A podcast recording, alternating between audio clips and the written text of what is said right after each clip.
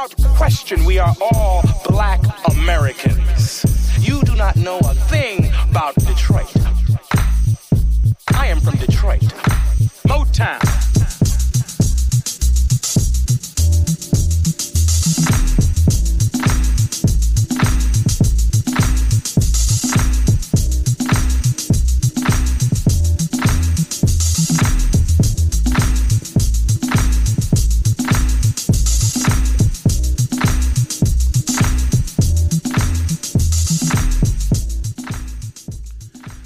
哎，听众朋友们，大家好，这里是闲白电台，我是小明。哎，大家好，我是胖子。呃，我是曹睿。哎，然后这是国庆期间，然后这会儿正赶上我从云南回来探探亲啊，探探两位亲人，行亲啊，行亲，走亲访友，然后这个。现在就是在天天津录的这期节目，终于不用三仨人连线了。对，先说说这个放这歌啊，叫黑大个儿乐队，黑街。仨大个儿，可别乱说这带颜色的，现在这都明，这不表表示一下咱这个态度吗？是吧？BBC Big Black Hawk 黑大个儿嘛，嗯，这期我们那个扯闲篇儿啊，就是好久没聚在一块儿了，然后说说最近大伙儿都看了什么片儿，然后给大伙儿也算是个小推荐吧。嗯，呃，国庆这几天，我估计这节目播出去，应该大伙儿也上班儿了。对，对没时间看了。对，平常日子看呗。嗯，不用不用，那明儿就更新。啊，明儿就更新，啊那明儿更啊，行，行，那还行。嗯说说吧，这个最近院线，对吧？也也开了，嗯咱之前也做过电影院的节目了，嗯，说说咱自己小的这个这个屏幕上看的都看了啊是不是上次我已经提过？我说我去们院线开了，然后说小的屏幕上看的是吗？哪儿也不挨哪儿。你看看最近这个排片儿，你有你想去看的吗？我看我看八百了，我看看排片儿，我还真没不是，你看这两天的，这两天国庆节排片儿，对，国庆节的排片儿，肯定又有这个，肯定肯定有咱歌颂祖国的这种题材的，肯定最有女排，我还给我妈。哦，对，有女排，对，嗯。我还给我妈和我老姨买票去看了，俩人看完了说哭了吗？没有，说全场就七个人，哦，对，人挺少的。我前两天问一个，朋友，他说带着父母去看去了，我问他你哭了吗？他说嗯哭了好几回，哦，嗯，还有一个什么我和我的家乡是吗？对，就一个导演拍一个小短片那种，对，有这么有这么个东西。对，嗯反正也没太关注。哦，我和我的家乡，对，然后阵容还挺强，哎，不是这个院线这个咱也都没看，咱在这儿说这个有什么想看的？是为这问题吗？是这个问题吗？也没有吧，就是看看。哎其实我说实看看话啊院线，如果有免费的票，我还是愿意去看一下女排的，但是别的应该都不太感兴趣了，我坦白的说一下，啊没有一个我想看的，对是吧？还有姜子牙，那就说说咱，我连免票都不想去，对吧？？这个这个大荧幕没有嗯咱想看的了，嗯所以就看小荧幕。我是这个逻辑，嗯明白了？好好好，有点跳哈。绕回来了，你在第五层，他需要得到咱俩的肯定，大荧幕确实没有想看的，对，他再接着往下说。对嗯，我跳了一下啊。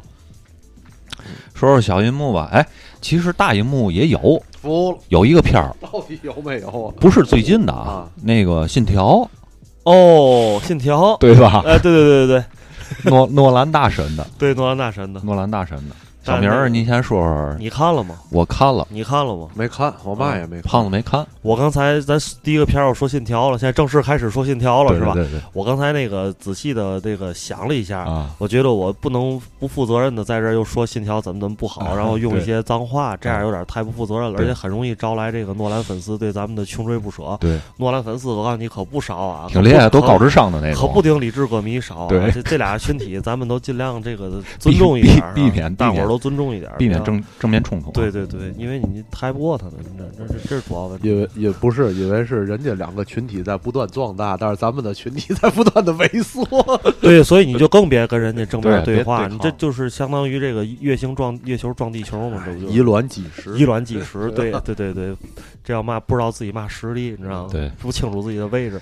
那个，但是这个信条，反正我先坦白的说一下，我这个人智商可能相对比较低，我没看懂，啊啊，我确实没看懂，而且呢，就是诺兰之前的片儿我也都看过，就是都看过，从第一部那个黑白片儿叫叫那个跟跟踪是吧？跟叫还是跟随？对，跟随跟随，然后到呃那个，还有早年有一个短片儿我也看过，你看我也是个诺兰的粉，你知道吗？就有一个 有一个小孩儿，有一小小人儿在地上，然后有人那个想看什么东西给他拍死，然后发现就是一个循环嗯啊，就是哎，其实说起这个跟信条一样，然后诺兰又开始回归到了他最早拍的那个十分不忘初心。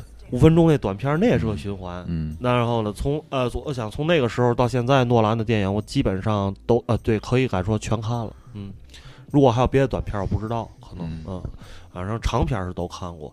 但是呢，别的长片也有看不懂的，比如说像那个这个《星际穿越》呀，或者是这个之前的《盗梦空间》啊，这都属于你看一次很难全都看懂的电影。对你没法完全的一次观影体验就能理解但。是我那那个电影呢，我有我有欲望，有想法，想多看几遍。嗯这个《星际穿越》我到现在看了可能不下十遍了，嗯得有十遍到十五遍了。嗯所以从这个角度上来讲，我觉得我还是呃也也算喜欢诺兰，嗯觉而且觉得诺兰确实弄出过很牛逼的电影，嗯就《星际穿越》是吧？对但是《信条》确实是没给我这种感觉。嗯，哎，我今天够理智吧？理理智理智，今天是理智啊。对，我今天就是理智。那方高先生，嗯，因为我觉得这个电影就是没有没有给我那种嗯欲望让我再去重看它，因为我说一说以前诺兰电影能给我的一些比较直观的感觉，嗯。比如说《星际穿越》也好，还有蝙蝠呃蝙蝠侠那个蝙蝠侠系列也好，就是让你能觉得它的情它的呃剧情非常的跌宕起伏，而且那个让你有一种心灵上的震撼。嗯。嗯，让你会有想想法去看，去去去想再重温一遍。即便是有时候，像我跟曹睿在家这个百无聊赖的时候，想找一个重复的电影再去重温一遍，也会去选择这样的电影。然后《星际穿越》呢，我觉得《星际穿越》最妙的一点，让我觉得最喜欢的一点是觉得它把这种人类的情感线索，就是一个母女之间的感情嗯和一个大的科幻概念结合的非常的完美，嗯结合的非常的顺畅。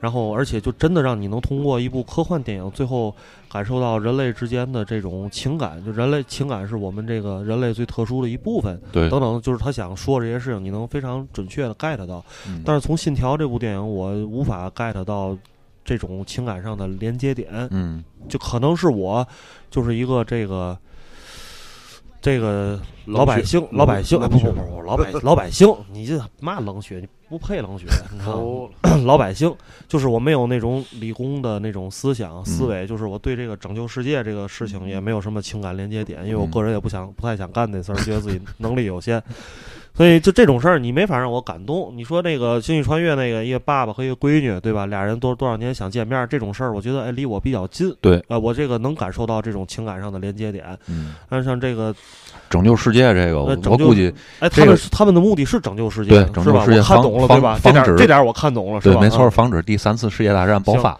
要有听众质疑咱这个，你们俩没看懂，人家不想拯救世界，那咱就没辙了。这这咱都没看懂，对吧？咱俩就白看一脑子浆子，这这鸡巴七十块钱白花，对吧？这 你看的还是 IMAX，对呀啊啊！我操，诺兰，我得尊重一下，嗯行我而且不是，我觉得诺兰还让我特别佩服的一点，我觉得特别牛逼的就是。在这个时代了，他选择了一个用还是用胶片拍，嗯然后他拍 IMAX，嗯然后他不拍 3D，嗯因为诺兰曾经说过，3D 这个东西影响观影的体验。对，我对这个事儿，我操，我举双手认同。嗯我觉得，我觉得 IMAX 对于我来讲就够了。对，呃，三 D 呢，那个眼镜儿，我确实觉得戴着就是有一种那种感觉，中间累赘，哎，就跟我们打炮得戴套儿，这意思一样，你明白吗？对，没人喜欢戴套儿，对对吧？就跟我看电影，我不想戴眼镜儿看。这你们，你像曹睿，可能你平时我得戴戴俩对你对你更难受，是不是？所以我觉得，哎，我觉得诺兰这点儿想的特别对。然后另外一点就是，这个三 D 这个东西呢，确实。呃，怎么说呢？我觉得它还不够成熟。我、嗯我我怀疑啊，如果有一天这个三 D 能做到，就是我们肉眼裸眼，裸眼裸眼对 3D 裸眼三 D，嗯我觉得诺兰会尝试。嗯嗯，我觉得他是一个这样的人，就他对技术这么痴迷。但是我认为现在就是这个技术在他的心里可能没过关，嗯，就是我觉得还不够成熟。就是我觉得他相信他也还在探索这件事情。对之前其实咱不也提过吗？就是李安跟诺兰，他们都是其实都是这两个人，我觉得都还挺怎么说呢？嗯，强调技术，只不过发展方向不太一样。我们这个下面电台是一个硬核节目，就是 这个提前不怎么做功课的。其实按理说，我们应该在看这个做做节目之前，应该多在网上多看一些关于信条的这种分析，嗯可能能更能让我们能 get 到诺兰大神的一些想法。但是我们也没有做这个功课，所以我觉得说我觉得没必要。啊这个对对对，我觉得这个功课我倒是做了，啊，那你说说吧。但是啊，他连分析那个我都没看懂，哦，这这。我理解力太差了。我觉得哈，就是咱要是这个话题这样往下说下去，感觉咱俩就不配在这讨论对信条，你知道吗？那咱不配，咱讨论点别的吧，要哎不就但是你能从这个就是《信条》这个片儿里能找出来一点优点吗？嗯。愣找出来对点优愣找我能先把你这问题忽略，接着说我想说的吗？行啊，就是呃，我觉得我这个，但是我有一些就比较明摆着现成的依据，就是《信条》在豆瓣上、IBM 什么那个 IMBD 是吧？嗯呃，然后这个包括这淘票票，我现在看了一眼，这个评分啊，嗯，确实是没有诺兰以前的电影高。高对，你看，你像《星际穿越》在淘票票上得到了九点二分，《信条》现在才是八点多分，对吧？然后在豆瓣上也是，诺兰以前的电影基本上就是是，我觉得是受到广泛认可的，就不管你的这个观影门槛在哪儿，对吧？只要你是能坐下坐在那儿，这个静下心来把这电影看了。我这么说吧。呃，前几天这个《星际穿越》不是这个重映了吗？然后我就去大理看了一次重映，一嗯重映我马上就去，因为那会儿电影院刚开。这事儿咱上期节目聊过了，嗯但上期节目我没提到的是，我当时跟我妈带着我妈去的。嗯我去之前，我妈今年那个六十六十，我还嗯想我妈这个年纪的人哈，平时她其实对于这个年纪人来讲，最主要的是她去看一部这样的电影，她得去跟字幕。就跟字幕对于他们来讲已经很辛苦了，对吧？眼又花，对吧？脑这个岁数也大了，这嗯理解能力都相对会退化一点。跟不上，对我怕他跟不上。出来之后，我问我妈，我说你觉得这电影怎么样？我妈跟我说，哎，我觉得挺好的。嗯我说你看明白了？她说那个什么穿越我看不明白。我说但是我说他跟他闺女那那我看明白了。要说嗯王伟看完也挺感动的。我所以我觉得我觉得诺兰挺牛逼的，嗯就是我一开始没有觉得你像胖子，你觉得你要带你妈去电影院看这个，你妈能看懂？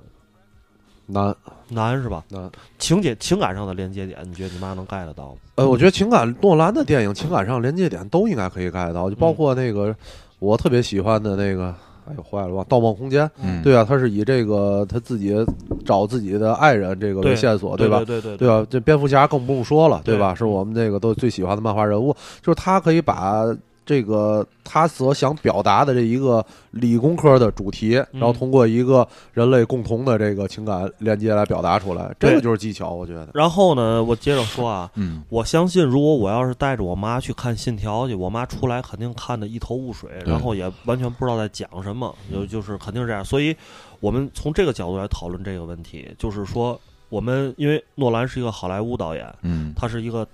呃，相对拍一些大片儿的，就是诺这么说吧，诺兰的电影是要参加奥斯卡，是要去在全世界的院线上映的，嗯。而不是像什么戈达尔，我拍一个电影就为了什么给我那些影迷看，他不是一个这样的导演，嗯。所以我们不能说诺兰的电影，如果那些学理工的、学物理的这些人看懂了，那就是好电影，因为你不是一个面向小众的导演，嗯你的作品是大众化的，所以我们要用大众化的眼光来评判它。对。对，就就刚才那个小明你说那个，就是根本就没有看那些评论，然后咱们没做功课。我说这个没必要。我的意思是说，就观影是一个很私人的行为，对吧？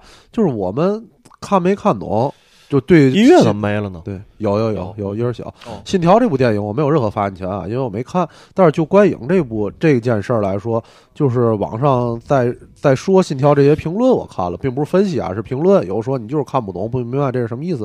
我觉得完全没必要。我我看懂了就是看懂了，我我看明白就是这些，对吧？但是我看明白这些我不喜欢，就是我的自由啊，对吧？然后我不喜欢，我说出来我不喜欢，我说他拍的我不明白，挺傻逼的，那也是我的自由，没有什么必要来，对吧？嗯，再去看别人，尤其是咱们在这儿跟大家分享自己的那个看片儿的这些经历和推荐这些片儿，完全是我们的私人行为，对对吧？这其实这节目不也是我们说就是自己的观影的一些体验吗？对，就是我我说说我看那个《信条》的这个我们是一个独立博客，不是一个大众博客所以你不能以大众博客的眼光来评论我们。你非拿我们跟新闻联播比，那我们呢，不管口才、长的，对吧？我们没法跟郭嘴儿比，我们就是一个哎，就是那种小众。国嘴哎就是这个片儿，因为我看之前也是看了一下评论，说那个时间线挺多的，然后故事线也挺丰富的，所以我就特别努力的想在电影院里边，我得第一遍看了这个片儿，我得有一个大概其了解，然后我就特别认真的去跟着他他这个剧情走，但是呢，你发现这个片儿啊，它不是一个你认真跟着就能懂的一个片儿，因为它有很多的细枝末节，它都不是按照正常的这个时间线去去排布的。比如说一上来的那场戏，它不是不是这个整个这个故事的最开始的那个时间点，所以一上来可能呃场面会哎把你给直接带进去，但是到后边儿有一些特别细节的，比如说正反两个人接触了，怎么不爆炸呢？就这种细节，这种 bug 式的这种细节，我就没法理解了，所以我就脑子里出现了好多问号。我在看电影的时候，是所以这个时候我到后边看完这个，我就感觉特别累。哎，咱俩感受一样，就这个电影整个看下来之后，让我感觉也特别累。，对嗯，你脑子一直跟着他那个剧情走，但是呢，你还一头雾水，这个就是特别，呃，就是就是他的这个这我这个理解啊，就听你们两个在形容啊，我理解是不是因为他构架的这个世界不是严丝合缝的？嗯，他还不是这种情况，因为他是在两个世界里边嗯来回穿，是吗？对哦那不那正的逆的呀，还对，有那逆的逆的。语言来说，我可能就就就没没因为没看过，所以对就实在是理解不了了。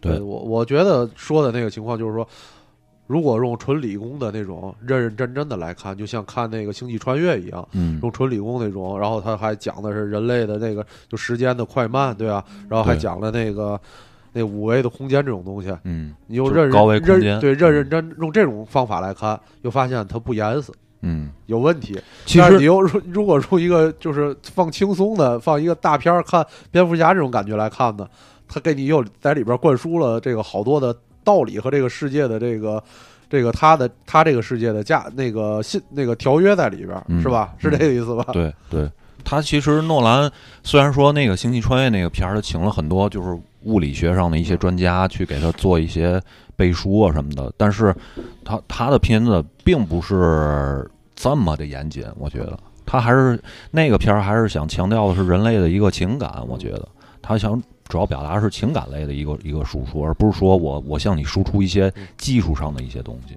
对，嗯我我要我要说一个观点啊，嗯这个是我就是看完《信条》从电影院里走出来之后，呃，比较直直接的一个一个观点，就我在思考这件事情。嗯，这个事情它本身也是一个信条，是一个循环，嗯你知道吧？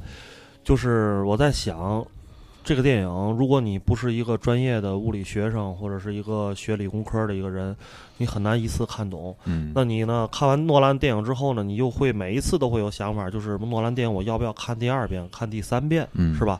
我们在看院线里看好多好电影的时候，都会想，哎呀，这电影觉得太好看了，就过了过几天我再看一遍。嗯呃，我或者说我觉得这个我愿意为这个标电影再多贡献一份票房，嗯因为我觉得它非常好，我值得再欣赏一遍。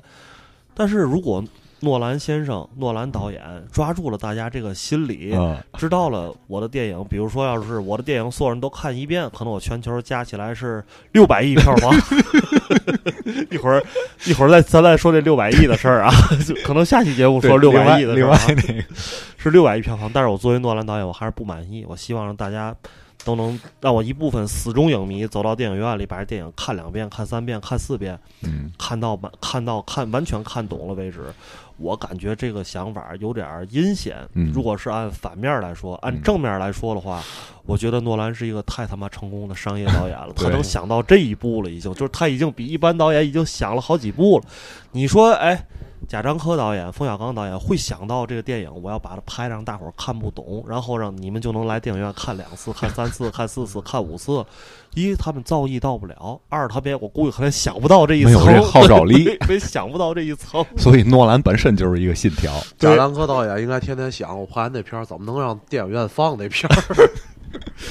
这个你想，呃，就是那天我看一个豆瓣评论，就是刚上映头头两天头两天的时候，在豆瓣上特别火的一评论，我觉得说的特有特别有道理。他说：“你们可千万别被诺兰骗了，嗯，你们从电影院走出去了，回家睡了一觉，第二天再进电影院，再重新看这部电影，你就本身就是一个循环，你这就是一个 就是一个信条，你知道吗？上道了。对 OK OK，咱就就这部电影还有要说的吗？没了咱咱下咱下下一步下一步。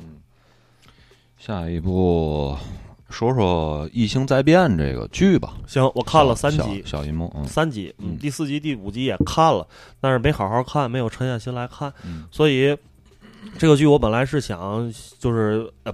现在也是这么打算的，就是都出完了吧？现在已经都出完了，好像。对然后想十集了对，然后回去之后嗯静下来慢慢欣赏，必须是，毕竟是莱德利·斯科特爸爸嘛，我们都希望他长寿长寿爷爷。百岁。对，嗯，对这个，嗯，其实这个剧呢，前两集是雷老爷子自己导的，嗯，等会儿曹睿，你看看几集了？我看到第五集了，啊？那就咱们三个人的进度是一样的，对吧？啊就都 差不多对，就是都没看完。对都没看完。这个你看了？对，这我看了。嗯，这我这我是一口气儿看到第五集的。哦，对，前两集是雷老爷子拍的，然后哦后两集是那个他儿子拍的，嗯，然后再后边又又换导演了。孙子拍了，子子孙孙无穷尽对也。对情尽啊，愚公移山。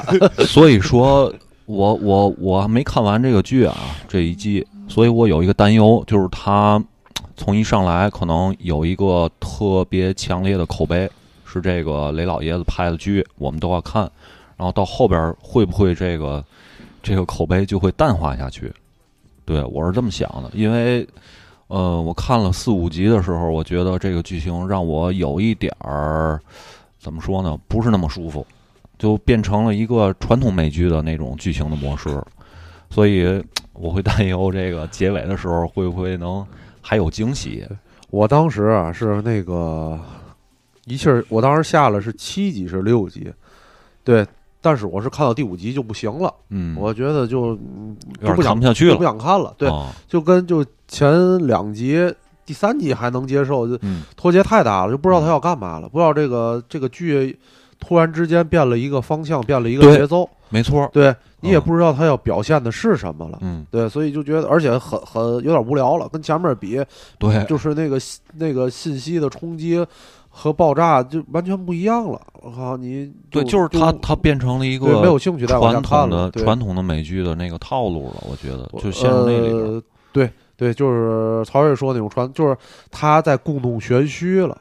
对，他在神神秘秘的想跟你说一些事儿吧，但是他又不跟你说清楚。对对，不像前两集，就是我我就是在给你讲这个世界在发生什么事儿，嗯，对吧？都是嗯直线的线性的。对然后从第四集开始，他又往回倒了。对然后这些人之前是怎么来的，怎么去的，对吧？对然后后边我后边这几集，我可能现在下到第八集、第九集，但是没看啊，是跳着摁的。嗯我看还有跟那个那那个人和那个机器人儿那个做爱的那种，就对对对完全你不知道干什么了。对对就是它本身，你如果看头两集的话，你会觉得这是一个涉及到人类未来，然后有一种天启的那种状态，对吧？头两集就是普罗米修斯，对，对，就是然后还探讨了一下这个宗教在人类文明的这个发展里边的一些作用，对对吧？然后对这个这个也是我这个宗教的这个也是我觉得一个点，就是他到后边也没说清楚这个宗教在人类历史当中到底这个作用是什么样的，对吧？他就是说那那几个孩子抚养这几个孩子，让他们不信教，对对吧？不要相信宗教，他这个宗教那些信教的人过来。这个干掉他们，在我的意识当中啊，可能因为咱们这个，咱们从小生活的这个环境啊，对宗教的理解可能跟西方人不太一样、啊，不一样，对对，完可能是完全不一样。在我的这个看这个剧的理解当中，他就是那边是一波是有宗教那波，这边没、嗯没有一波就没有宗教，但是他们的的行为的逻辑啊什么就没有区别，就是互相打，对吧？就是他们这两拨人都陷入了一种极端的情绪里边儿。就是我，我这个信教的，我必须把这个不信教的都灭了，然后不信教，我必须反抗你这个，因为你这个利用宗教去压迫人们的，呃，这个日常生活，对吧？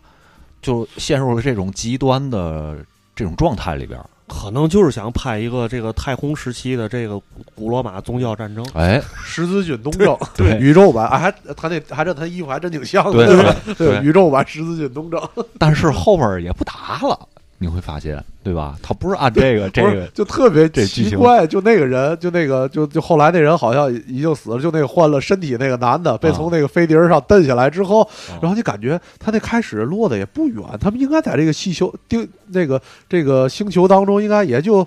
隔着两三条马路，啊对吧？一个在那个大江里那边，他 那边绝对到不了那个晋江路，民权门对，也一公里的事儿，但是突然之间就谁也看不见谁了，就特别离着特别远对。这可能就是必须得是这样的剧情。这个就是我看到第三集时，其实已经开始有这种感觉了。后来第四集、第五集略略过了几眼，随便看了几眼，也觉得有这种感觉。我感觉可能跟这个预算资金没准有关系，就是说他不他不支持他每一集都达到电影那种预算。对，就这个剧，可能如果未来再有第二季的话，也不要对它这个制作上面要求太高。当然，肯定特效能做的是做到位的，对吧？嗯就是包括那个机器人变身的那些，那些肯定都是有。嗯但是呢，它的总体的预算可能这个片儿还是在一个影棚加绿幕的这种传统的特效，现在比较比较怎么说呢？比较经济经济实惠的嗯这样一个背景下去制作的，嗯所以大家可以想一想，就是那个。呃，怎么说呢？那个叫什么《星际迷航》，嗯对吧？其实《星际迷航》就是一个太空版《我爱我家》，对吧？就是太空版的情景喜情景剧，对吧？对但是依然也影响了一代美国人，对美国人觉得啊，这这操，就觉得那么《星际迷航》跟科幻史诗，对，跟星战一样，都是科幻史诗。就可能他这个剧在立项的时候，也是想做成一个这样。可能到了第二季之后，就是这几个场景来回换，嗯，然后不断的聊天，不断有新人出来，这个那个，就是一个可能我我是这么这么揣测啊。对，预算应该是异星大爆炸，对对，可能是大爆炸，对。然后就是你杀杀我，我杀杀你，这边死一个，那边死一个，就这种。嗯，对他那个宏大主题没法体现了，就是呃，人造人去抚养这个人类的那个孩子们，这个对宏大的主题可能是这在这一季里应该是没法实现了。嗯，所以往后看吧。嗯，这个剧得观望，但是目前以我看了三集，其实要是说咱们不因为这个剧咱们三个人看了，我其实都觉得这个剧对于我来讲，我感觉没什么可说的。对，嗯，就嗯这种感觉。他唯一的一个噱头就是雷德利·斯科特上来拍这两集。是对，嗯嗯，然后那咱们继续吧，继续吧继续继续继续。继续那个小明儿说说黄石这个剧吧，啊，黄因为也石这个剧是之前那个，呃，小明还在云南的时候就给我推荐这个黄石这剧了。我这个剧就看了第一季的前两集，嗯后就一直没跟下去。我嗯我那个那当时这个剧出的时候我没看，其实在这儿正好就给胖子推荐一下这个剧，嗯但是我估计胖子也没时间看，你有时间看？我是没时间，我这这嗯这个剧也是这样，这个剧大概是应该是一七一八年就有了吧，嗯对吧？嗯就这个剧当时出的时候，我就在关注，因为那个时候我在看什么，就那个大西洋帝国呀，然后还有那个那个西部地狱，就那个西部世界，对，不是西部世界，是那个一个那个西部牛仔题材题材的剧。对嗯，因为那个时候我特别关注这帮剧，所以嗯黄石出来的时候，因为嗯黄石是那个现代的嘛，但是嗯也是在美国那些西部那些事情嘛嗯，就当时我已经关注这个剧了嗯，但确实就是我现在是没时间看。嗯，对，嗯，呃，黄石这个剧刚出的时候，我没有特别的重视它，嗯因为觉得就是一个讲美国西部这这么一个事儿，就完全也没有想现代牛仔是吧？对现代牛仔，就是觉得觉得西部题材。这个东西很多，如果是太传统的那种圈在美国精神这里边这种东西，觉得很难打动自己。嗯因为看了之前也看过一些科林和伊瑟伍德的这种东西，嗯，然后后来是关注了一下这个导演，呃，他叫忘了叫什么，他脑子实在是太次了。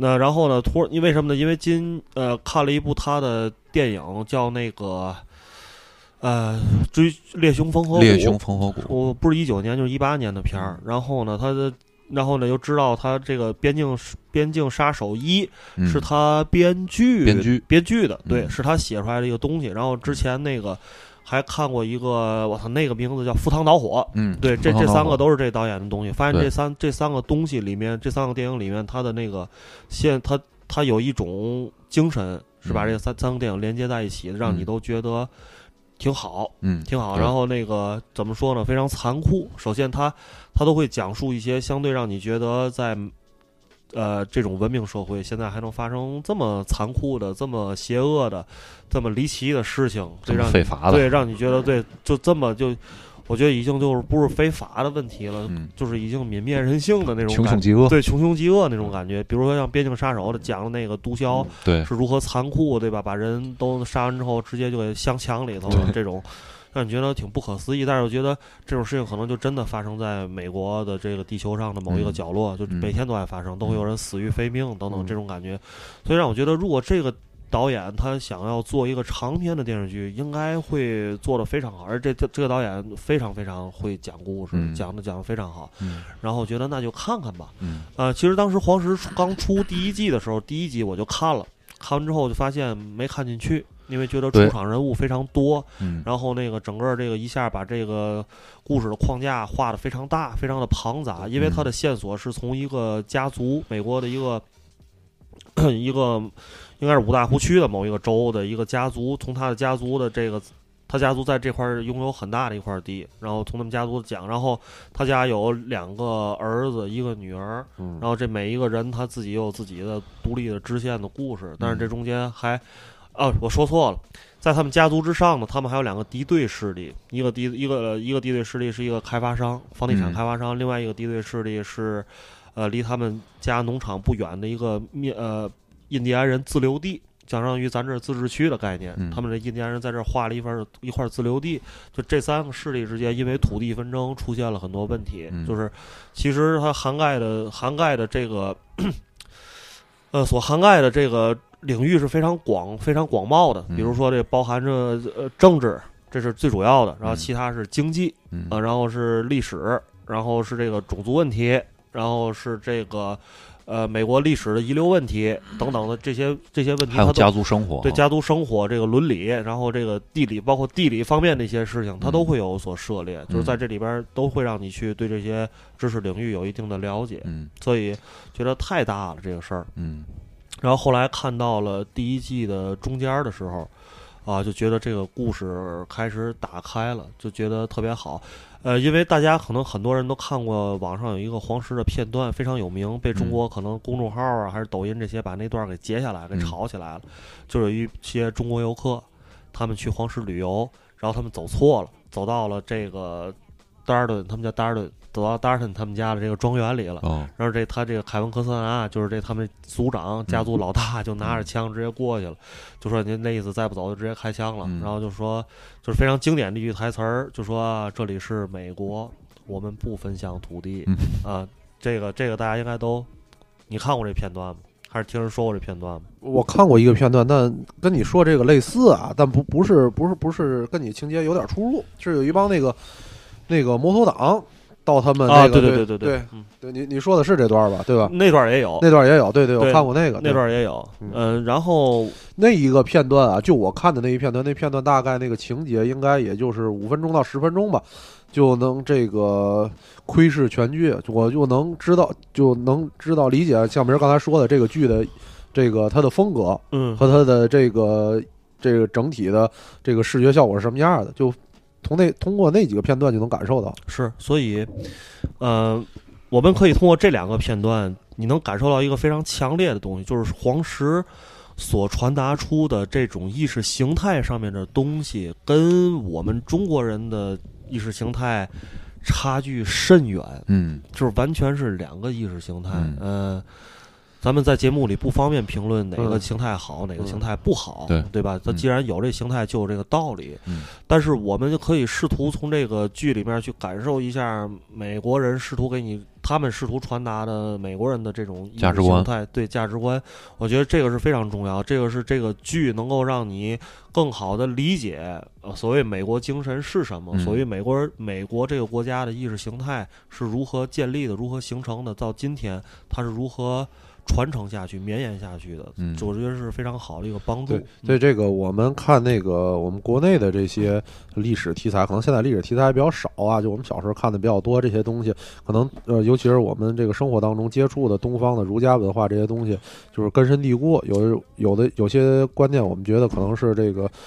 这顺其自然就应该这样的。这个小明刚才说的那意思，其实就是让大家就是多开阔一下思维吧，对吧？就是对嗯你你知道开阔完了，呃，有对比，然后你自己才能更了有更了解更了解这个世界吧。就是对，一个是更了解这世界，一个是呃，我有更多的选项，嗯，对吧？嗯哎就主要倒不是说谁谁对谁错的问。题，嗯然后那个呃，我们那个简单说说剧情吧。呃，这个是一个咱们一个老听众给我推荐的这个剧。我在当时这剧刚出完第一季的时候，我就跟他交流过一次。我说这个剧怎么样，好不好？他说好。我说有多好？他说倍儿牛逼。我说那个有多牛逼？他说他说你们不是喜欢看侦探吗？然后这个剧跟侦探一样好，嗯然后但是可是我看完第一季，我可能误解他的话的意思了，嗯因为这里边没有凶案，也没有那个神秘的东西，没有那种东西，所以感觉他好像什么叫跟侦探一边好？感觉这不是一个一个题材的东西。嗯但是我后来看完第一季、第二季都看完了，我才发现他跟我说是什么意思，嗯就是侦探那种，就是就是让你这个，你只要你要把这个剧情全部都看进去，都理解嗯。吃透了，然后你最后知道了它这个谜底是什么。嗯，它一层一层抽丝剥茧，一点儿一点儿不紧不慢，非常缓慢的叙事，嗯。让你最后能够看到这个事情的真相是什么。嗯。然后看完之后，最重要的是你觉得我操爽。嗯，啊！对，从这个感觉来讲来就是他的这个呃观剧的体验是一种怎么说慢慢悠悠的，不是说一上来哐给你一个兴奋剂包。括包括那个边境杀手也是，没错。到最后啊你才能知道哦，他们是在干什么，他们为什么要把这个人送到墨西哥那边去，就是啊。这个黄石也是，就是你看到最后了，至少每一季的最后，你才能嗯。明白之前这些人在干什么，他们想要摆多大一盘棋，想嗯。要那个这个棋要怎么下，把哪个子儿都都已经摆好，但是他摆那子儿时，你可能都不知道这个当时这个马为什么要从这儿跳到这儿，然后最后用三招把这个老盖儿僵死的时候，嗯。你才知道哦，原来前面那马已经从那儿就开始跳，哦就是就这种感觉，你知道吧？就是编剧非常有耐心了，对对对对，嗯，他会把你这个抽丝剥茧，然后做足量的这种铺垫，就我觉得这种感觉是喜欢看这种小说啊，或者喜欢看这种就是叙事非常严谨的这种剧，就是宏大的叙对事，非常宏大，能让你感受到的那种东西，就是呃是是非常不容易的。嗯，其实包括就是刚才小明说的那个《赴汤蹈火》也是，嗯也是这种，嗯一上来是写兄弟两个去去抢劫，嗯，对吧？它算是一个复仇的故事，在西部的这个背景下面，然后节奏也没有这么快，对吧？嗯也是慢慢的，我最后那个谁，呃，Big Lapowski，我一定要弄弄死你们俩，嗯对吧？嗯而这么一个故事，嗯也有点那个，也挺像那个三广告牌的。三广告牌其实很多这个意识形态什么的，跟这个黄石也有点像。所以说，如果呃大家还没有看这个剧，然后以上我们说的那些电影，你又觉得都挺好，嗯然后我们强烈推荐你去尝试一下这个剧。对这个剧有点难啃，第一集就他妈将近两个小时，然后后面每一集一个小时。嗯嗯，但是胖子，我跟你说啊，嗯大西洋帝国》你肯定觉得不错吧？对。是一种东西。啊，我喜欢这种嗯东西，对嗯就是这种大的，尤其是关乎到历史和这种呃这一个国家的这一简短的一段历史的这种命运，我喜欢这种东西。对，嗯咱那个，非常宏大。对对对，嗯 OK，那咱继续啊。嗯，下一个片儿是韩国的那个《活着》，啊，刘亚仁主演的那个，嗯嗯嗯，嗯僵尸片儿。你看了吗？我什么都没看。这个节目刚开始我已经说过撒腿，撒腿！别别 别生气，别生气，别生气，别生气。你看那头型，现在 越来越像领导人了。你知道吧？日理万机，一万个鸡是吧？够你忙活了。别乱说，现在都打废了。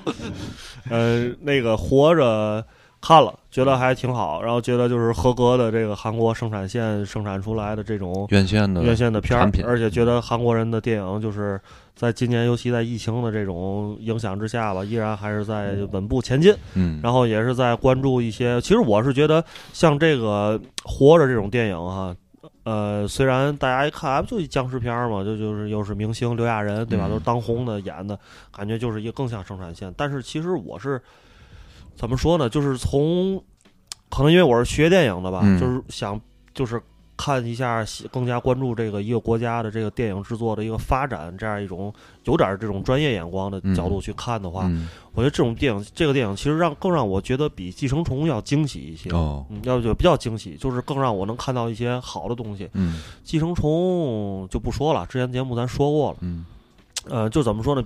它里边有很多元素，比如说那个用到的这个无人机，对对吧？嗯然后那个包括他关注了很多韩国人当下生活的一些情况，比较宅。其实这也是很多都是中国的问题。嗯就是这个主人公啊，是一个职业玩家。不好意思啊，我看了这片儿，嗯这片儿我看了，我看了。对我以为说那美剧那个那还就是那个，我以为网飞拍的韩国那个古装的那个丧尸片儿了。哦活着我看了，对对对，活着你看了，对他是一个职业玩家，对他在家打游戏，对吧？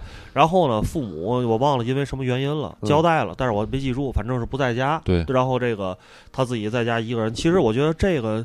我相信现在很多就是包括中国的孩子在看这个人物设定，包括整个他后来这个过程的时候，嗯都是很有共鸣的。所以我觉得就是韩国的电影是追跟着亚整个亚洲的时代发展在走的。呃，我那个不，我就是这样，不是，我觉得不是韩国的电影在跟着亚洲时代的，是就亚洲的流行文化来说，韩国嗯。甚至要超过日本，是引领者，对，是引领者。是亚洲的文化，是嗯主流文化也好，包括年轻人的亚文化也好，都在跟着他走。就是他现在已经接过了日本在整个亚洲文化影响力我觉得是大旗，就是说，然后现在就感觉你跟这一比，你就感觉日本人，感觉日本人其实更封闭一些，对他现在更封闭了，嗯，然后他就是韩国就是就是。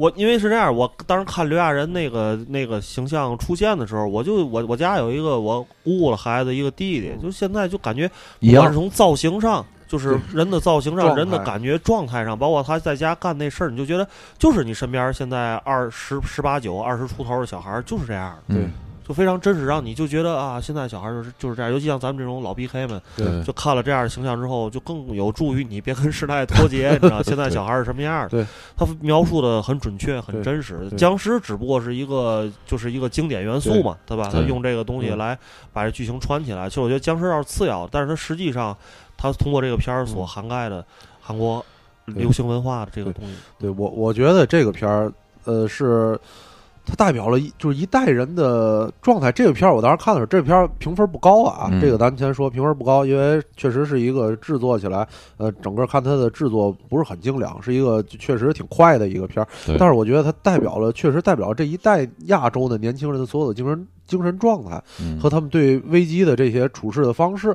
是完全不一样。你想一想，咱十年前看那个、那个、那个丧尸那个那剧，那个时候那些行尸走肉对行尸走肉的时候，嗯那个时候就是人们都是面对丧尸，咱们那时候人们是干嘛要？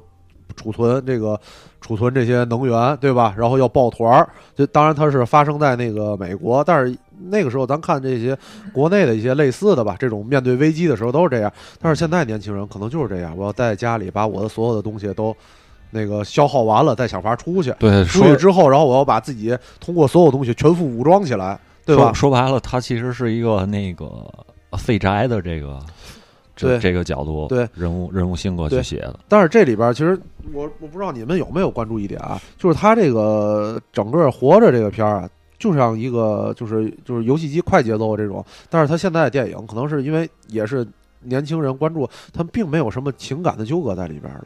已经没有了，嗯对吧？只是他后来最后他，我觉得还挺生硬的，就那个人把他那个那个妻子圈养在家里边，那个丧尸妻子，其实有没有，我觉得根根本就无所谓了，那那个情节。但整个他包括跟那个女主之间，就并不是什么，就是现在那种我可能我其实你看，说到女主，我我打断你一句，这个女主嗯让我觉得就是非常符合现在时代的潮流。嗯就是我们家楼下有个小姐姐，也是挺漂亮的，然后我们俩就就是认识了，然后我就想那跟他在一块儿，俩人玩会儿，就是对就这种感觉，就他跟那种美国那种什么，哎呀，我得去救我妻子，拯救我的家家庭对什么没，你感觉，但是你感觉这更符合当下的对。想法，就非常快，年轻人之间嗯就是非就并不是说这个他们的关系啊，嗯就是他们的所有的联系都非常弱。嗯，对，更主要的是，呃，怎么来自己活着，对，保护自己，然后嗯同时呢，在一个其实你再仔细换个角度想一想，在一个危机的情况下，可能不是这种僵尸这种要丧命的情况下，嗯，就是我怎么在这个状态下让自己玩儿高兴一些，对对吧？这个电影其实就反映了这种状态，对吧？嗯就是我我我说说我对这片儿的看法啊，他我觉得主创可能是想在这个传统的僵尸题材的电影里有一点儿这小的创新，是的，对吧？嗯，这是原始的出嗯创作的动对力，对对，没错儿。然后呢，哎，我我他就要去考虑怎么拍这个僵尸片儿，跟以往的这些题材都避开，他不会让这个主人公有有很大的这种道德负担，对吧？他不背负这种道德负担。他其实就是一个很清新的僵尸片儿。你像咱之前看的那些僵尸片儿里边儿，包括僵尸肖恩，他是我觉得，呃，赖特他是走出了一个另辟蹊径的这么一种风格。我但是我觉得肖恩啊，还是包裹包裹在传统的主流的这种亲情的价值观下边儿。但是你可别忘了，胖特别呃肖恩的那个年代，呃英国可能就是那样的。对啊，肖恩都多少年前的片儿了啊是嗯，对对就呃，我就是说这意思，就是说他还是虽然肖恩很戏谑，对吧？很玩笑，对。但是他的主流还是他要保护他的母亲，然后他要我跟我的好朋友在一起，还是咱们传统的这个这这些对。对咱们这代人的想法，对对可能是啊，对。对。嗯。然后这活着就不一样了，嗯，活着就不一样了。我完全摆脱那些东西，是。就是我自己怎么跟我另外的一个伙伴去生存下来，这么一个故事。对。对，嗯。另外一个角度就是，其实我们想在日本东京或者是大阪这种城市里边，有很多年轻人，日本年轻人，这个宅文化嗯。从三四十年前就开始有了。对。其实日本早就不日本不是说没有这个东西，嗯。嗯，但是日本人没法把这个东西跟僵尸这个东西结合起来，至少他现在没有拿出来一个像样的作品，是这样的。对。但是韩国人就反应很快，就是这个东西就就生产出来了，对，就是流行文化。已经给，你生产出来了啊。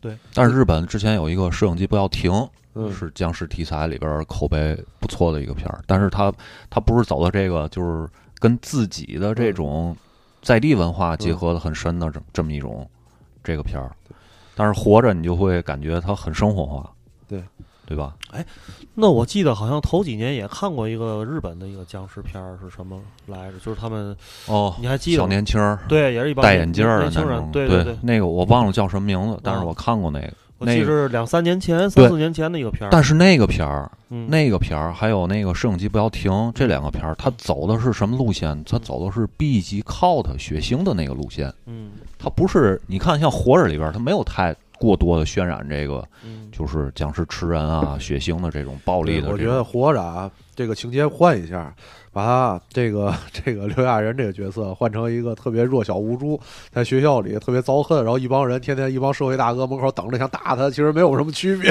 对对吧？嗯好，活着就过了吧。不不不，嗯，OK。下一个片儿、啊也是韩国的哈，最近这个还还挺流行的这个片儿叫《从邪恶中拯救我》。嗯嗯，这个片儿我先说说吧。嗯，这片儿我我之前应该就是我关注很早，然后我就发一小名儿了，我说这个片儿哎得看啊。一个是这个黄正民，嗯一个是李正宰，这两个男主角儿。嗯，是现在吧，韩国这个影视圈里边儿，呃，炙手可热的两个男演员，对吧？其实我感觉没有前两年热了，但是反正也挺热。对嗯，中生代的吧。对，而且这个片子在我们国内它的口碑是怎么起来的呢？是，呃，榜上了另外一个电影叫《新世界》，嗯也是这两个人主演的。嗯所以我看很多公众号就评论嗯评论这个从邪恶中拯救我，没准儿就是新世界什么第二部什么的。我后来看完了，操，完全不是那么回事儿，让你就是大跌眼镜。对，这个片儿的换一个换一个思路来讲，就是罗伯特·德尼罗对阿尔帕西诺两个人演了一个导火线，成了传世经典，然后就有人这个觉得。这个钱我还得再挣一遍，我还得让这俩人再在同一部电影里出现，同时再热热闹闹打一场，再挣一把这个钱。但是这个事情从你想了开始，它就不会成功的。对，但是呢，就是从商业角度上考虑，没问题，因为肯定不管不管这片儿差到什么程度，因为阿尔帕西诺和罗伯特·德尼罗又在一部电影里聚首了，我们俩我们还是要花钱去看的。对，钱挣到了就完了，挣完到挣你反正买完票了，你出来是骂不骂街跟我没关系，对就是这种。而且这个片儿当初在韩国上映的时候，就是票房一下就冲上去了，因为它也是在等这个疫情过去嘛。然后票房成绩应该还算不错，嗯但是整体这个片儿呢，可能就是一个韩国版的《杀手莱昂》，或者是韩国版地地血，我觉得是。我告诉你啊，那秦桧纯 地地血，知道吗？嗯不好意思啊，你也发现了，对我服了。那个纯地地血，你知道就是那个这俩人啊，就死不了。嗯我告诉你啊，别管是什么鹰抓着、毛踢着、鸟咬着、鸭子踩压着踩着，人 都死不了，知道吗？房砸着，那个墙崩着，全都死不了。这就是一就是铁血战士，吃？大力丸了。那个那个，咱们把这个话题扩展一下啊，是这样，因为咱们在聊的这几部都是韩国电影，对吧？然后因为前两天我也看了一个文章，在说一个情况，就是说韩国电影从大概一零年呃一三年一零年那时候爆发，就是它的那个呃分级制度，然后它好像不是分级，就是反正它的国内的这个电影制度有了一个革革命性的东西之后，然后它爆发，包括那个时候《熔炉》也好，《辩护者》也好，这些社会题材电呃电影爆发之后，这两年好像突然之间就又不行了。你们有这感觉吗？我觉得他可能还是怎么说呢？他之前吃惯了这套之后，嗯他找到了自己的票房保证的一些一些依据吧。嗯我可能我这这这是我自己估计啊，啊，对，咱们就是都是自己在说嘛。对，可我我所说这个不行，也是说和他自己前两年不行，对对少了。和咱们这儿比还是有点区别的，有点差距的。我觉得应该就是他整个市场里边儿，呃，所关注的剧情的一个快速转变。嗯嗯，他毕竟这个东西还是得为得得为票房服务嘛，就是我有票房才有了一些。之前的那些片儿，我觉得井喷式的，它可能有当时的一些社会背景也好，还有一些怎么说呢，市场的背景也好，嗯。它可能就是那那一波拍完了，嗯。哎，我换下一波的话题了。嗯，啊，就是我觉得就是这么简单的事儿。小明你想他，这段我没跟上，我觉得是什么呢？嗯？他呃有能力拍那种社会题材特别深刻的这种啊，我拍完这个，我嗯证明了我自己的实力了。嗯我之后还想拍的话，那在这个体系里面我还能拍，嗯就是嗯，我有这个能力，嗯我也能拍出来。嗯，但是我现在不关注这些了，我关注其他的一些剧情了。我得我得希望我能有更多的票房的保证，我那我就拍其他的这些剧情。当然，这这完全是是我自己的一些揣测啊。嗯对应应该还是说，就社会还是需要大片儿的。对对，我们是这个观众是需要大片儿的，可能嗯需要思考的东西永远是少数。那个时候井喷出来的只是创作者们、导演想思考，对对吧？对对他们想通过咱就这么说吧你在现在的嗯这种非常、怎么说呢？呃，严峻的这种嗯疫情的情况下，而且整个世界的这种嗯经济是、嗯是走低的这种嗯状态下，你再拍一个这种苦情的这种嗯戏，我觉得那肯定是不是大众所期望在电影院里能看到的。我不知道你是什么想法，我就在这个困难的时期，我在电影院里想看到的，那可能纯就是呃纯娱乐，然后。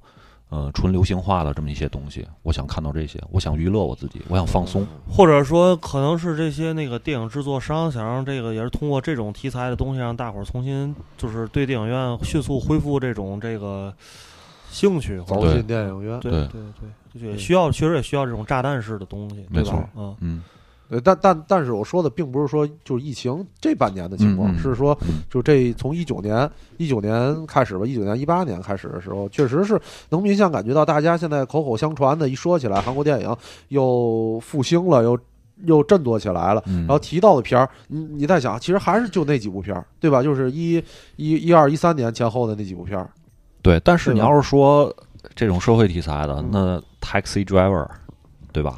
算是这几年里边儿，它反映社会不太现实，行，那个片儿本身就不太行。是就是这个那个片儿，其实我觉得啊，啊那部片那个片儿就跟《寄生虫》是一样的，就是像西方，有点像哦西方谄媚的感觉，嗯，对吧？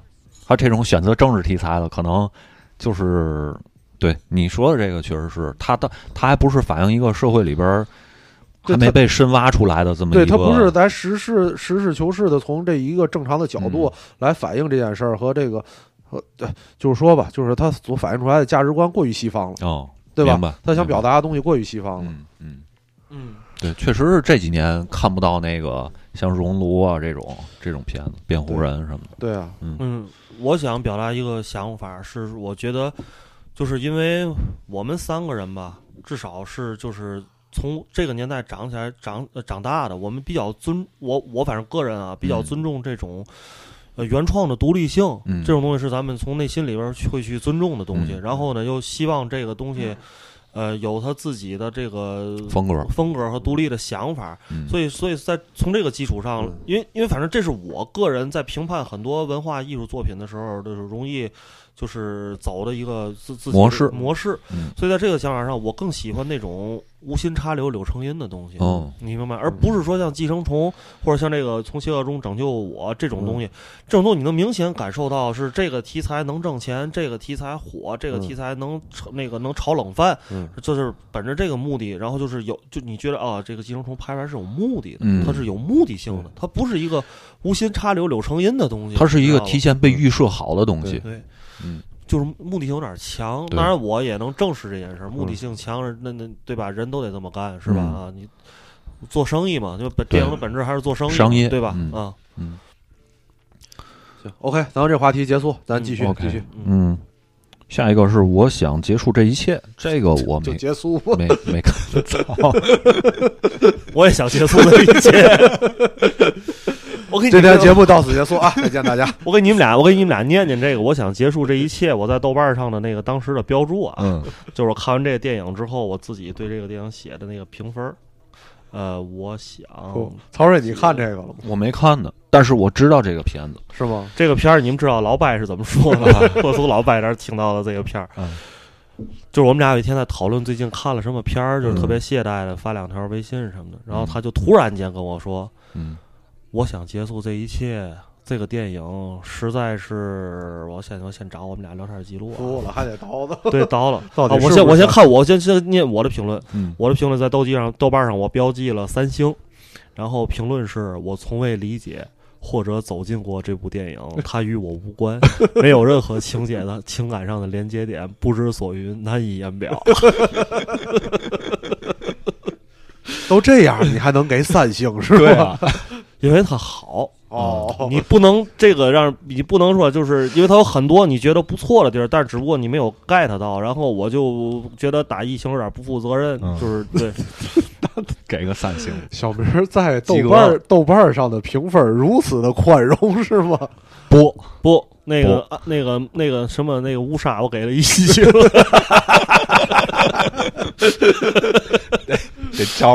不，你知道为啥？因为乌纱我花三十块钱，这我没花钱，就是这个你不花钱吃的，哦。就算难吃，你也不能给人 那那那我花三十块钱，你明白吗？这个愤怒是难以 三十元的燃烧，暴怒，不是不是不是叫不乌沙，对，乌纱对乌纱。我我对我知道对，就是看完了暴怒了。因为在我心目中，在豆瓣上能评上三星的，我觉得我不知道曹睿你是什么评判标准啊？嗯。就三星的，我至少觉得这个片儿，嗯，还行，还可以。对，还行，就我至少呃还可以，可能他们就是我至少我看明白了他要哦说什么，嗯然后他就能能给我讲明白了。嗯有可能他讲的这个事儿啊，就挺胡胡胡说八道的，嗯但是我也明白哦，他是要这么讲，想讲这个意思，至少得这样。但是小明刚才说那个，我完全没有情感连接，竟然能给三分儿，我找到了，我找到了那个老白给我发的微信啊，我原文给大家读一下啊。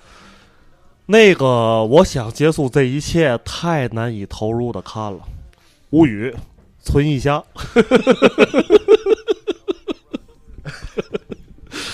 是个什么片儿？我现在看一眼。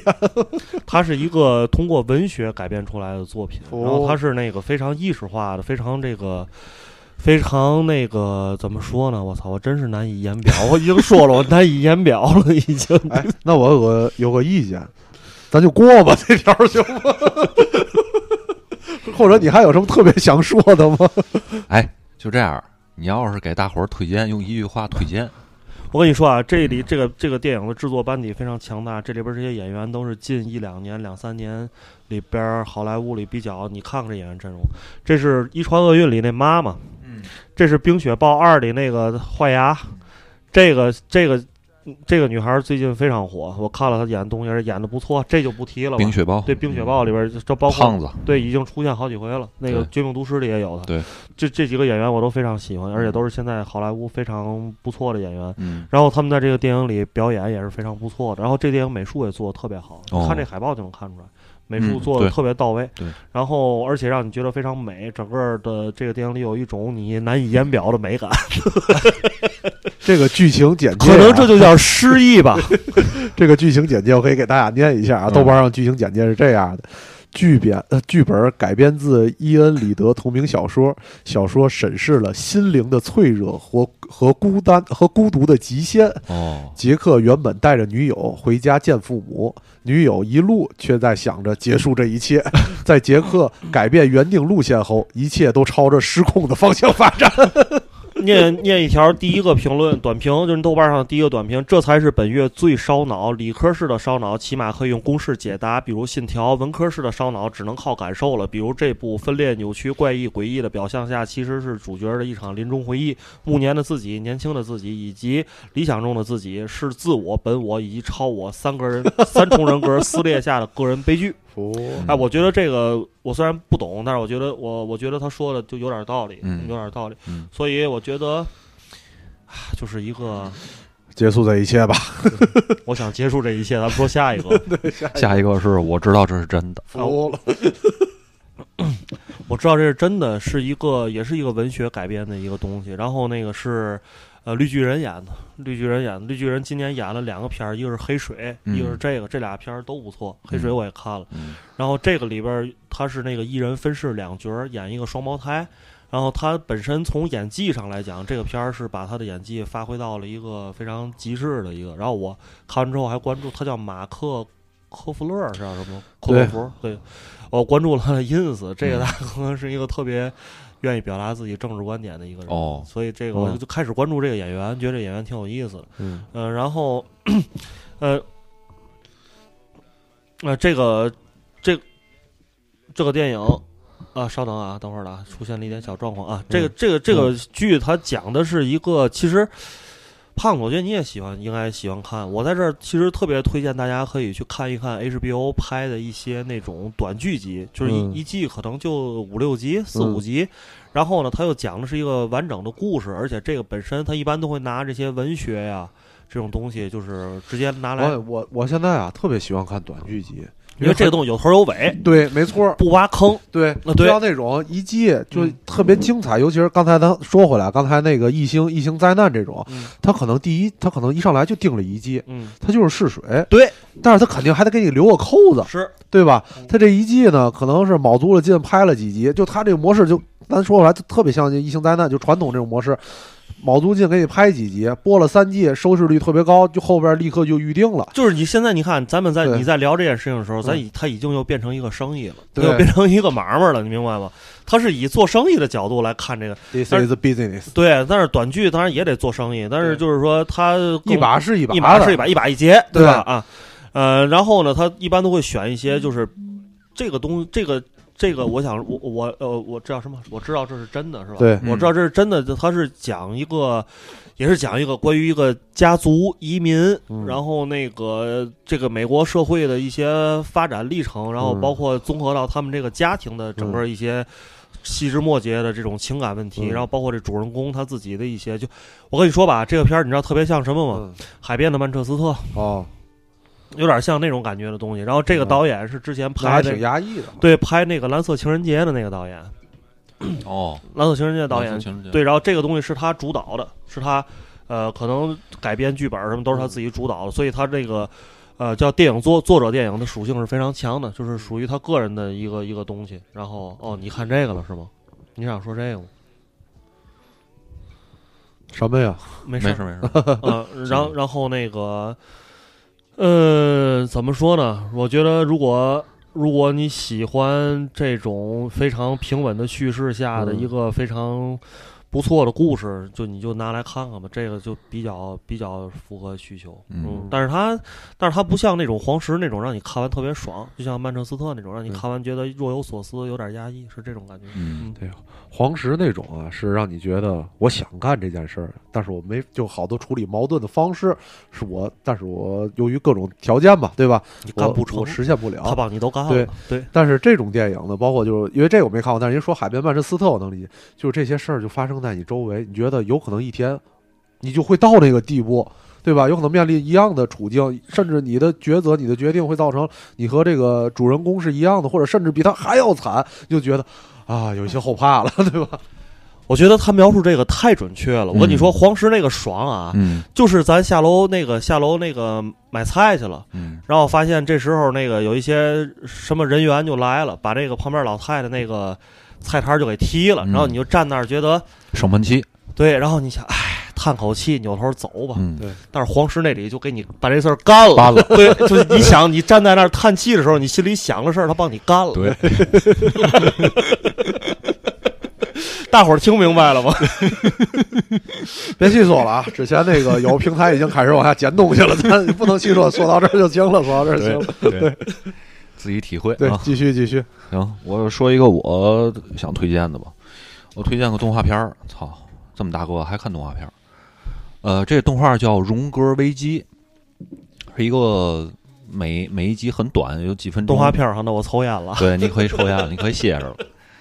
就是每一集很短的一个小短片儿的一个集，然后这一季就结束了。这个片儿主要是说什么呢？就是说，呃，男主人公的爱人被大恶魔给弄走了，然后他复仇的故事。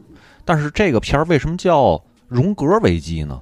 他呀用了一个荣格为什么呢？给你打了钱儿了。对他用了一个荣格的心理学里面的一个理论，是说什么呢？是说这个男人啊，如果要想要变强啊，他得让自己的内心特别女性化。这女性如果想要变强了，她得必须让自个自己的这个内心啊男性化，这样才能发挥人类的最大的力量。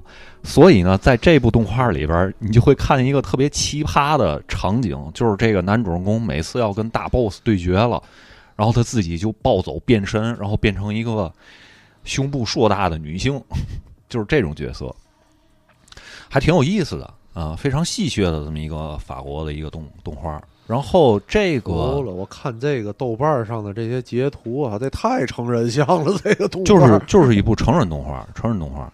这个制作的班底呢，他这个导演名字叫我尼玛还不认识，这是法语，我我就这个你看了吗？看了，嗯，我就大概念一下啊，叫 Rahmi Pahin，可能是这样念啊，我也我也不会。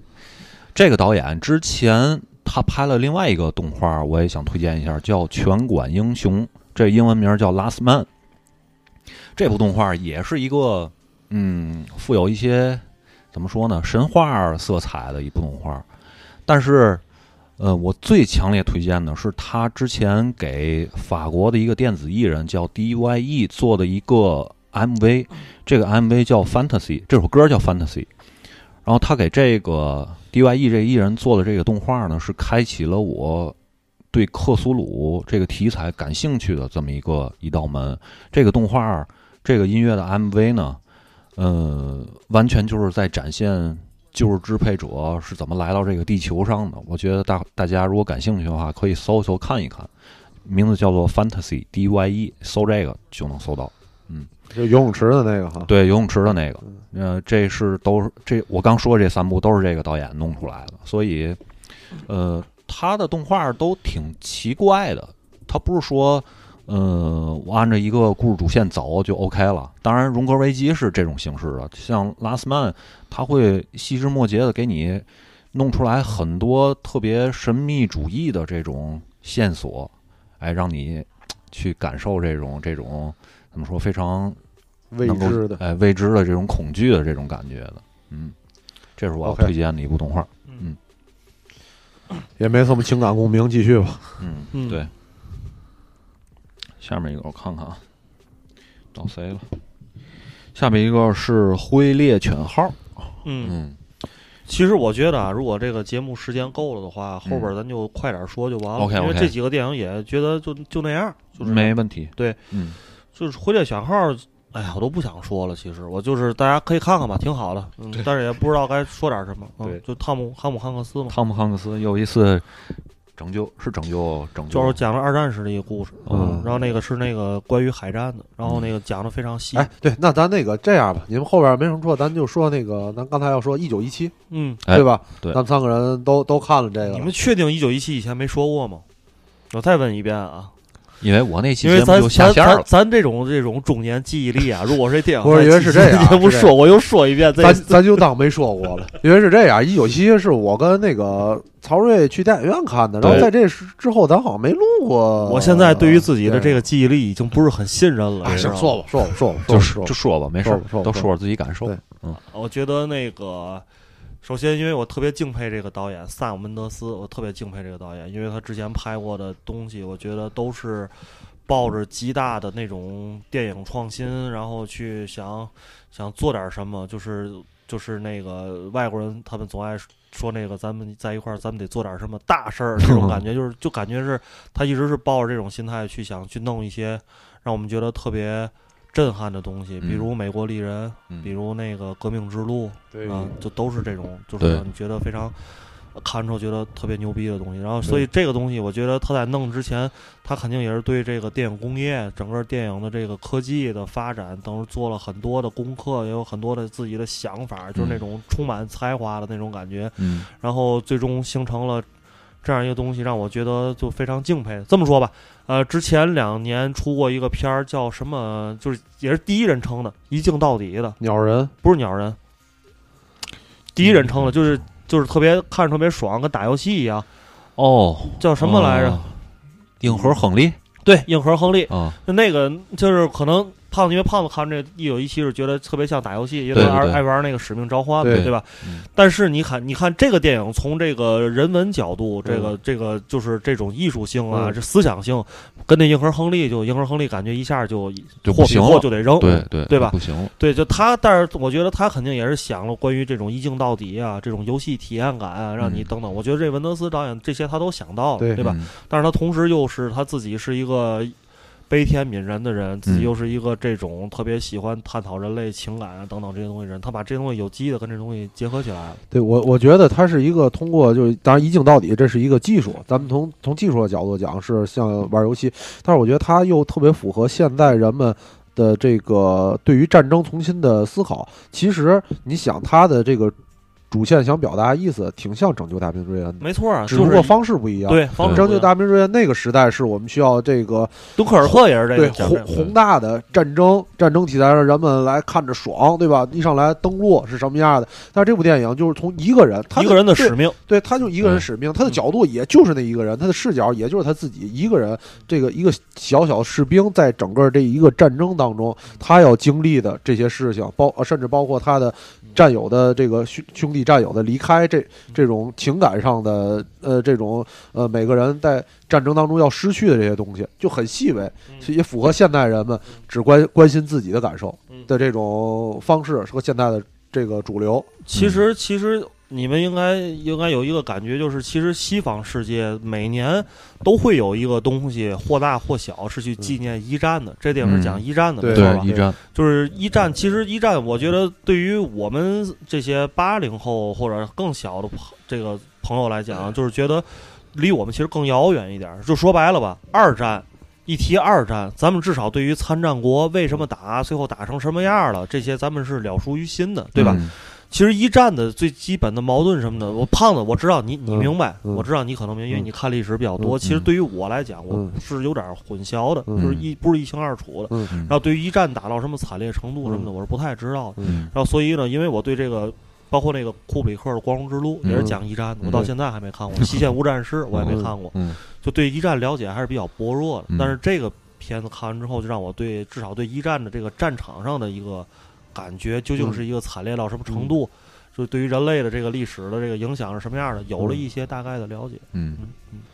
我觉得是什么呢？这个片子，嗯，就这种战争题材的，它往往是有嗯，我我我随便瞎分啊，它可能分两种，就是一个是这种刚才胖子说的战争场面宏大，然后牺牲了多少将士换来的一种胜利八百，不也是这种这种题材？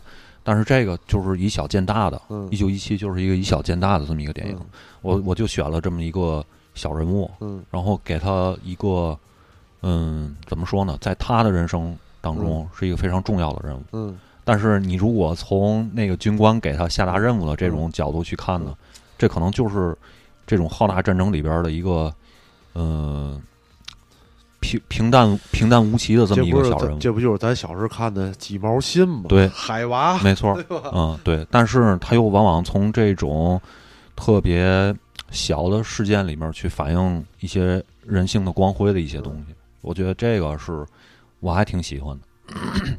真然后实，很真实，对，很真实。然后还有，我对这个电影印象特别深刻的是他摄影，就是尤其是这个男主人公跑到村子里边，然后那个村子开始起火的那个那个场景，我一直记得。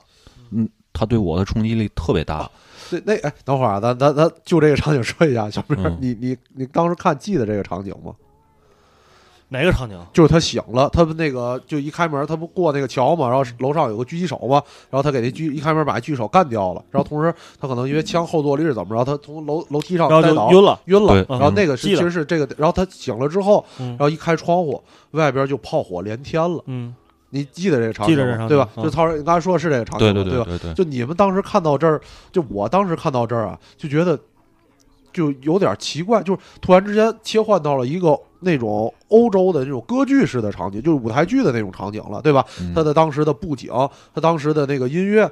但是其实，但是这个，但是那个场景并不是这个剧、这个电影的终结，也不是高潮。其实咱们看到后来发现，它也不是高潮。对，但是你就对那个画面就印象特别，深刻。他就突然之间节奏就变了。这个电影到那儿，我当时从电影院出来的时候，我跟曹睿讨论的第一个问题就是说，嗯你记得这个？我觉得当时节奏怎么突然就变了呢？这个电影，我当时对这个印象，这个场景印象特别深，因为嗯我跟你们俩人第一次看的场景不一样。嗯我看到这场景的时候，心里就想了非想了一件事儿：嗯，他妈的，这板太次了，我还得让电影院再看一遍。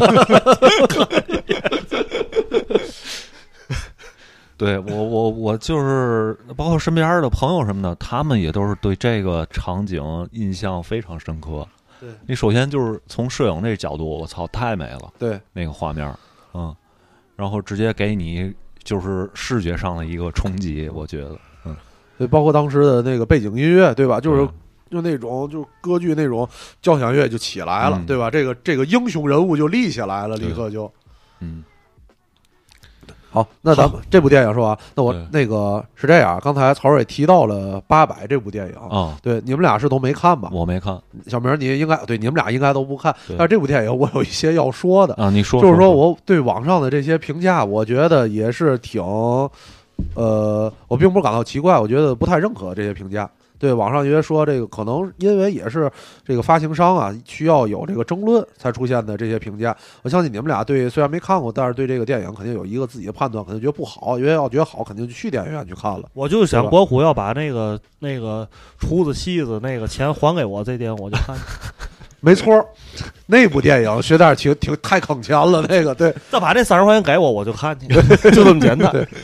那这部电影网上主要的声音啊，就是说它反映的历史不真实，这是一个那个电影版的这个那个神剧、抗日神剧这种，然后故意煽情这种。但是我觉得看完之后，我还觉得挺好看的，真的就就国产的这个战争片儿来说啊，首先我不是并不是对它的。这个是说到国产战争片儿要求就低了，因为国产战争片儿咱们有一套另外的评价体系，因为咱小时候就小时候电影都是这种国产战争片儿，对吧？打小就是看这个长大的，嗯所以我觉得就没必要对他的要求是这种特别苛刻的要求，史实还原。本身咱们国内的，无论是从电影环境，还是从对战争的理解的这个民族的这个情感环境来说，都不允许那样。嗯这部电影非常好的给我们讲了一段那个时候的历史，大概其是什么样的。你看完之后也知道了，这而且这个这个电影也是试着从这些每个人的小人物的角度来去重新看这个看待战争，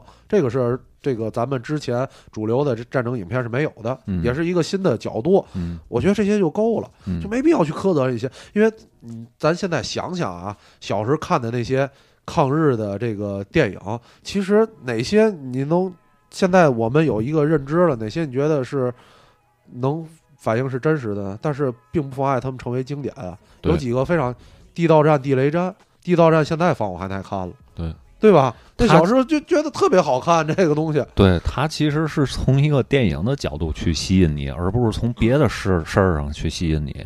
对啊，我是这么觉得啊。对，我觉得，嗯所以我觉得这部片儿是一个就是够三点五星的国产片儿，国产哦战斗片儿。对，我觉得是一个可以这个评价，没有必要太苛责这个电影。嗯，对你像小兵张嘎，对吧？对呀、你小时候放一遍看一遍，你就觉得那个东，你觉得那个还挺有趣儿的，挺好玩儿的，对吧？张嘎就是咱们这个，我觉得啊，小平张嘎说大点儿啊，真的就是咱们心目中的这个少年英雄的形象。嗯，对吧？一个足智多谋、不听话的孩子，小坏孩儿对吧？要去，但是心目中有一个事儿，我要去干一件事儿，对对吧？就是咱们少年当中一个心目中少年英雄嘛。对，行，咱们继续。那我再推荐两个恐怖片儿吧，一个是《占有者》，这名字叫《占有者》，这是大卫·柯南伯格的儿子拍的，也是一个新片儿。呃，这句如果推荐的话呢，可能就是儿子版的《感官游戏》吧，嗯因为《感官游戏》是大卫·柯南伯格拍的嘛，然后这片儿就有点那个电影的影子。再有一个另外一个片儿叫《海滨别墅》，这也是去年的片子，嗯，也是一个恐怖题材的。这个怎么说呢？简化版的有一点克苏鲁元素的这么一个恐怖片儿，嗯，其他的没什么了，没什么了，嗯，行，小明，你那儿还有吗？你那儿还有吗？呃，谢谢大家收听这期节目，咱们下期节 直接了目再见。束了，行结束了，行，好，那咱们时间也挺长的了哈。对，对，行一个多小时了。OK，那行咱们就先到这儿。嗯好，我最后给大伙儿放那个刚才我说那个动画片导演的那个歌吧好，Fantasy 啊。OK 嗯，那今天我们这期就到这儿了啊。嗯，好嘞，拜拜拜拜。拜拜各位。拜